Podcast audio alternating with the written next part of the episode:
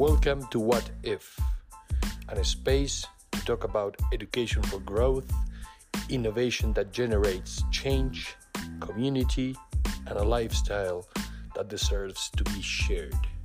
Welcome to What If. Is it important or is not important to talk about the secrets of success in ophthalmology in 2022? When you say secrets of success, I think you should define success. And look at this. If you really define success, because you know people sometimes put different definition in words, it's more about to fulfill a range of expectations. So success is different things for different people. I think that's kind of obvious, but we need to talk about that. Okay? So let's talk about this. And when you talk about secrets, guess what? It, there is no secret. There is no secret to success. There is a pattern, and that pattern can be well described and understood for many, many people. I want to talk about this concept that I think it's extremely important, and about it is about this transmutation. I call it about an ophthalmologist. You know, from what my, my, dad is a doctor, my granddad is doctor, and they had a completely different kind of practice than the practice that I have. So I call this the ophthalmologic transmutation. So you used to see a doctor like this with the books and, you know, with this big name. And now you're seeing somebody completely different, more equal to equal to the patient, always describing what is happening with uh, patient education. So everything is changing, right? There is a transmutation. We need to understand it. We when we talk about the transmutation in alchemy, physics, and chemistry, relates to one element becoming into another element. So let's talk about it.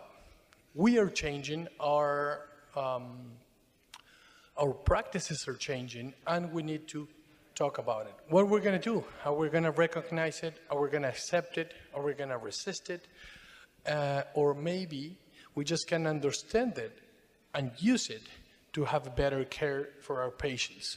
So I was raised in the 90s.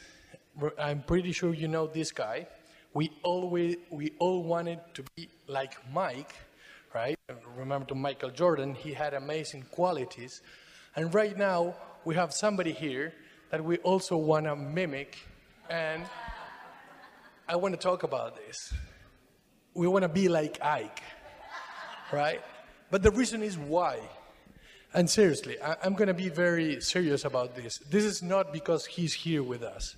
This is because there is something extremely serious about the change of our profession um, and what Ike represents to all of us. So we're going to talk about different, I, I think there are patterns or pillars to success. And let's see, and let's of course talk to Ike, right? If, you know, if we agree with this the first thing I want to say is for you to see the kind of practice I have. It, this is simulated and this is very fast. And I'm here with a patient. Basically, I'm saying hi with empathy. I, I am telling her where to sit down. I'm just doing an automatic refraction.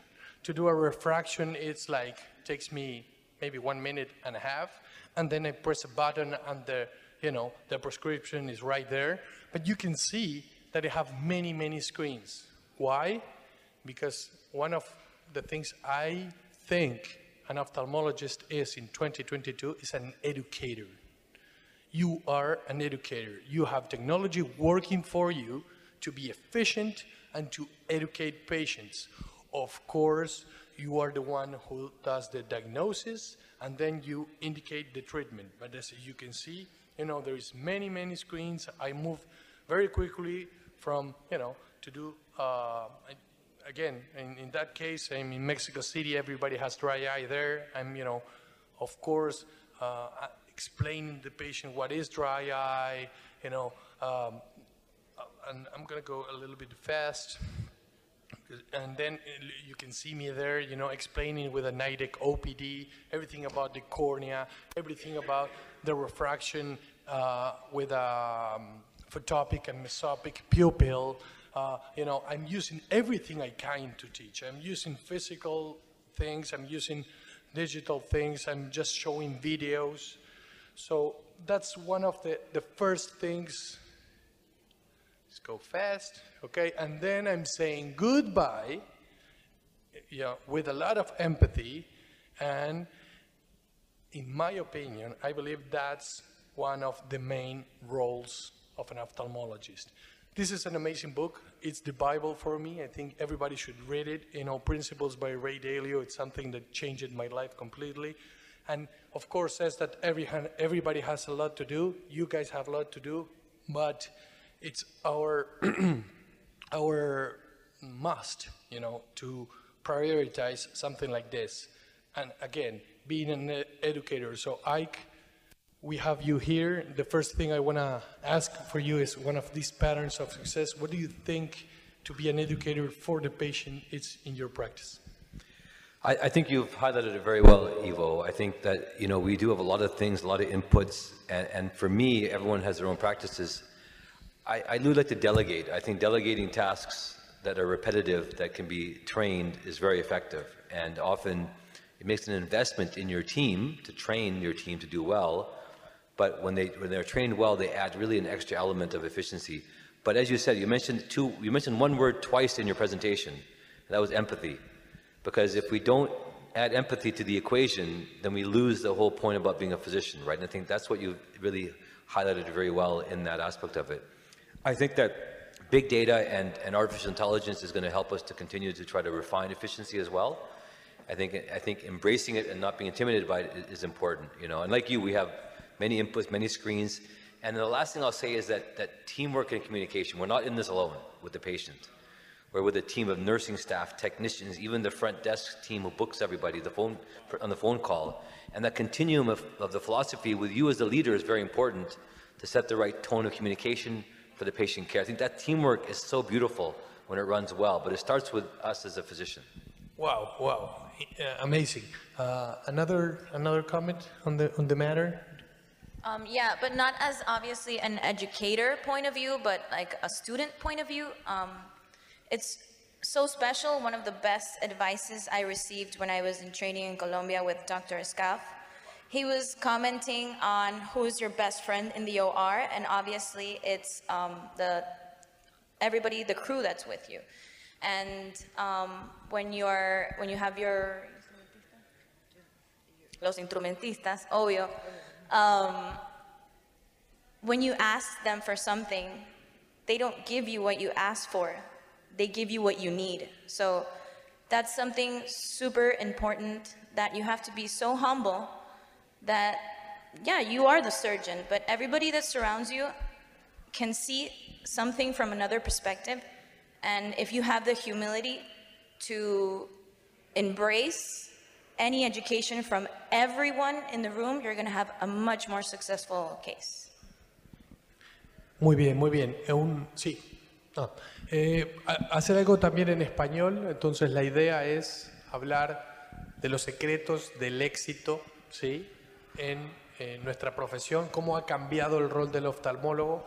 Realmente creemos que no hay secretos para el éxito, que hay patrones de éxito, por eso que estamos haciendo la analogía con AIC y uno de esos primeros pilares es ser un educador, en este caso del paciente. ¿sí? Hablar en un lenguaje claro, entendible, transmitirle la propuesta de valor de lo que hacemos al paciente. ¿no? So uh, it's very important. Again, you know, basically, I like I like the word of of communicating the value proposition sometimes of what we do, right? Uh, value proposition of technology, uh, so many discussions, for example, from, from MIGS. I know you're an expert in MIGS and how you, how you communicate that to a, pa uh, to a patient in a way that he understands. Right? He's not an MD, an ophthalmologist, a microsurgeon. So that's, I think, it's, it's one of the keys. Second thing, and completely related to what we were talking, technology. You know, technology is here uh, to help us yes, you know, there is a pharmaceutical industry, they have a profit behind everything, but whether we like it or not, if we have that, that that's called value-based healthcare, and we can understand what value-based healthcare is and how this technology has a good value proposition for me, for my clinic, and for the patient or not. It's something we need to talk about a lot. Is which machine should I buy in this case, on that case? What do you think about that, Ike? I mean, I, I'm, I'm a techie, so I love technology. Um, and I like the way that you showed the patient some of these results. They don't have to read it, but they can see overall what it can add value to it. And so that's very important. We employ multimedia all the time, you know, whether they're, you know, videos or on the website. I mean, we're a very visual specialty. Our patients like to see what, uh, what they're doing uh, and see what the improvement is. And I think that technology value is great. It, it also, even it's an investment, but the investment improves our productivity and efficiency by gaining confidence. People think we just do technology and testing just to gain information, but actually it improves our confidence and actually allows us to make decisions faster and quicker, and that in, in effect improves efficiency, which actually, in the end of the day, actually can improve the cost effectiveness of a practice or how you provide it to the patient. So I think that's, I think, what technology can bring. At the same time, too much data is also a problem too. So we have to make sure that we, you know, refine what we need. Too much data is also a problem that makes it more confusion. So what do you think? Yo hablar en español para que, porque nadie habla en español. Yo voy a hablar. Ah, La calidad del paciente ha cambiado muchísimo en los últimos años. El tipo de paciente que nosotros tenemos hoy en día no es el mismo tipo de paciente que hace 20 años uno le decía, tienes tal cosa, tienes que hacerte esto y va a funcionar. El paciente busca, el paciente se educa y uno tiene que... Es mucho más fácil con las herramientas tecnológicas que tenemos hoy en día mostrarle al paciente el problema que tiene y cómo lo podemos solucionar. Entonces, es nuestro aliado, pero también es nuestro enemigo.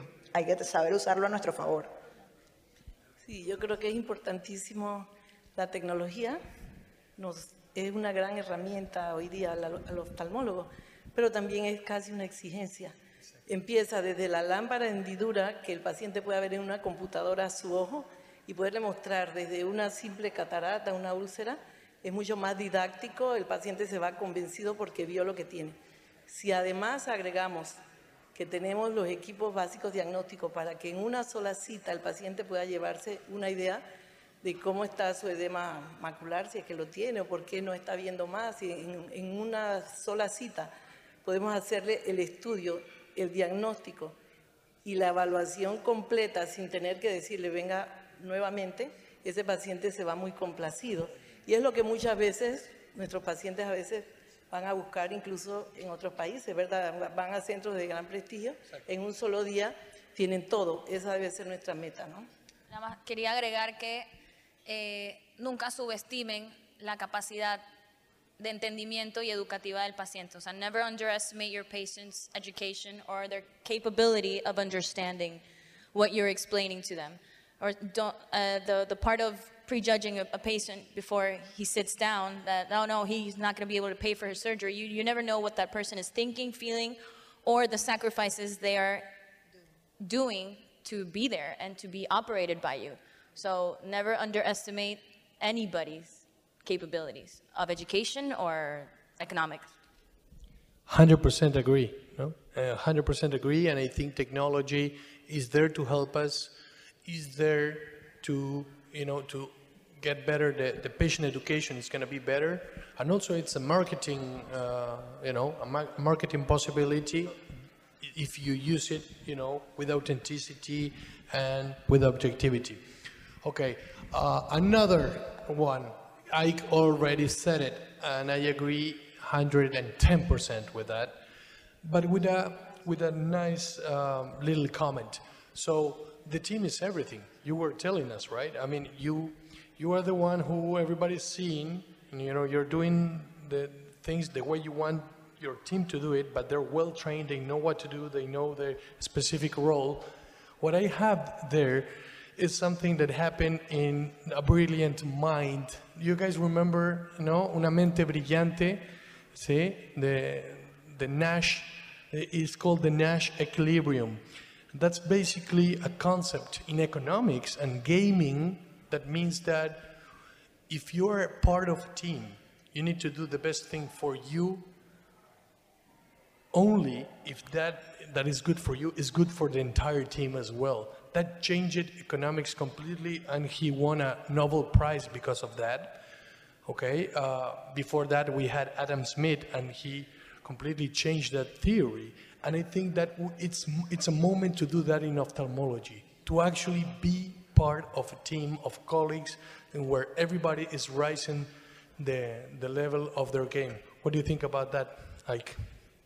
I, love it. I love it, and I think it's about just you know the, the the net group gain versus individual gain, and the mutual relationship between both. And I think that um, is so important. And the key is again not not to think of yourself as anybody who's better, but to set the tone as a leader who looked upon uh, as that thing. And and it, in fact, there's no task that I do in the OR that I wouldn't ask anybody else to do you know but most importantly beyond the task it's it's the it's the relationship it's the you know how to involve and incorporate everybody in that team uh, to make, make that one mission and if everybody feels that they're gaining something as you said then the team just gels together so well so i mean i'm glad you said what you said you say it way better than i could say it um, and i think that's really what you try to achieve as a team not always hard not always easy to do though Very nice. Another concept, another concept important, and I said it in a couple of uh, talks before, the management of information. You know, there's too much information around, uh, and clarity is the key here. And we are, whether we like it or not, scientists, and we need to go back to see the scientific method and understand that there is the key to be more objective, to have better outcomes, and to provide better care for our patients. As Neil deGrasse Tyson said, it's not about what you know, it's about how you're wired to think. It's, it's, it's, it's, it's about how you think. We need to learn how to think. And how to think, one of the best things we can think, uh, it's the scientific method, right? To, to be objective, to go for where the good information is, to come, to search it, to apply it, and then to measure it.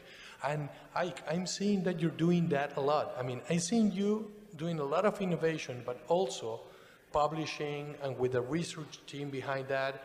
And for you, as a speaker, uh, it's very important to be objective every time you get into a podium, right? Because it's your credibility. What do you think about that? Yeah, I, I think, I mean, I think Neil deGrasse Tyson's quote is beautiful, um, in that I think often in medicine we don't learn how to think. We learn facts, and we assume the facts are true, Exactly. and there's no other way, and we just go. The earth is flat, that has to, has to be this way. And in medicine, we see this all the time. Glaucoma is a great example. What we make the assumptions that carry on for, for decades. And it's only when you ask the right questions and you find the right way to answer those questions do you make progress. But it means you have to be critical. And I, I really always implore our residents and fellows to develop that critical analysis, that ask the right questions and then find a way to get the answer to them. Without doing that, we really don't progress. And I just really hope that we all always are restless, always asking us, there's a better way to do something. No matter what, if you're doing the same thing in cataract surgery, the same thing as you are in six months from now, you're actually falling behind. Because you haven't asked the right questions, how can you be a better surgeon? Or how can you be a better team player, right? You know, so this is uh, such a beautiful thing that you're, you're, you're promoting here. Wow. Wow. And again, you know, the scientific method is organized very simply. You know, we need to ask the questions. Ike said it. We need to, to do a good, a good search.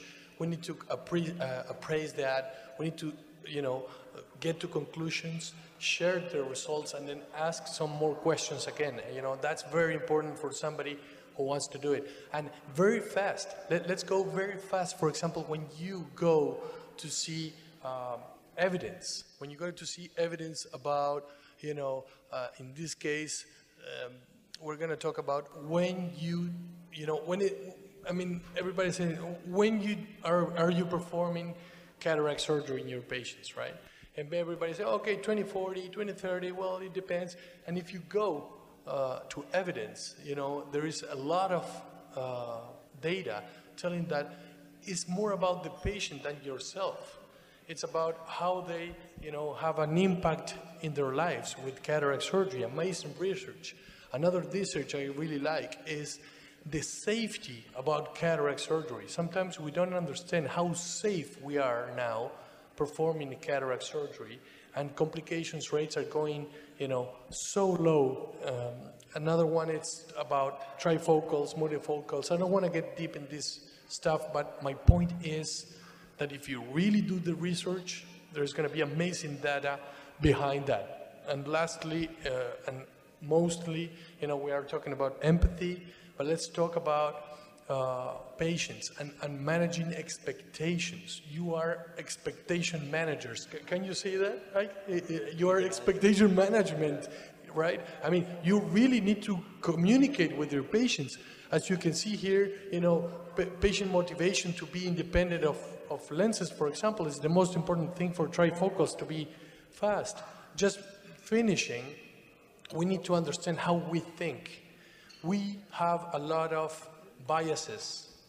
Every time we do research, every time we're presented with information, we have something called cognitive dissonance. We need to understand, you know, how our biases can, you know, uh, can be a problem for us to, to be better. Just finishing, and this is one of my favorites, Ike, because this is for you, in, in a good way, of course. Uh, I know this guy is Sly Stone. This guy was recognized in the 70s for being the most authentic person ever. Why? Because he, think about it. Think about a world, look at this, Ike. Think about a world where you, need, you don't need to pretend. You can be yourself. And when I see you, I think I see yourself. Don't you think that's awesome? Right? I mean, I think, I think people are authenticity detectors now. You know, every time somebody gets into a podium, you're analyzing that and you can see authenticity. So I think one of the most important things an ophthalmologist needs to do in 2022 is to be authentic and to, to, to send an authentic message. What do you think, Ike? Yeah, and I think it goes back to, again, progress. I mean, when, when diversity really brings progress, when you bring a different idea to the table, and if you are thinking of conforming, that doesn't really meld well with innovation. But I think one key point I would add to this is, yes, be yourself, but I always think it's important to be respectful still. Sometimes we want to show we're so amazing or whatever else, and it's disrespectful. And I know that's a relative term, but I mean, showing off or creating envy, those are not productive. But being yourself for genuinely wanting to, you know, express who you are and be who you're like is very important. And finding that balance is really important. So yeah, I think in medicine, we talked earlier outside, right? It's sometimes hard to really, you know, be bold and be different because in medicine in, in our in our areas, that sometimes is looked upon as being, you know, unprofessional or being childish or being inappropriate. And I know there's times where inappropriate, it's true, but there's a balance and you have to be careful the pendulum doesn't swing one way or the other and find that way to still be bold and courageous, but be respectful. And there'll be people who will not want you to be that way because they want you to be like them, quite frankly. Wow, wow. Again, very, very nice. Just to finish, I think we need to understand what evolution is. I think instead of trying to, you know, to adapt, everybody's talking about adaptability and adapt to the new world is, why don't we do what like this amazing friend that told me, let's not adapt let's create a new world. And then, and then, you know, let's create something new and then make everybody of the new world adapt to what we think it's a new world. And stop being a spectator and trying to be a participant in this amazing thing that is uh, ophthalmology. Just to end, you know, I love this concept about the surgical mind lab. And when was the last time you uploaded your software, you know, the way we think? As surgeons, you know, our brain has so many different things. You know, I do this talk many times with my students. Everything that it's involved in surgery, right? Uh, biochemistry, how you breathe, how you focus, your heart rate variability, so many, many, many things. So in the, to the end, you know, we need to just be like Ike. And the best part of thing is, somebody told me that Ike is going to become a Uruguayan like Loco Abreu here, and we're already happy, right? So the, the, the only thing that he was missing is to be from Uruguay to be, you know, the best. So thank you, Ike, to, for sharing. Thank you all the panel to share all these amazing concepts. Thank you, guys. Gracias a todos.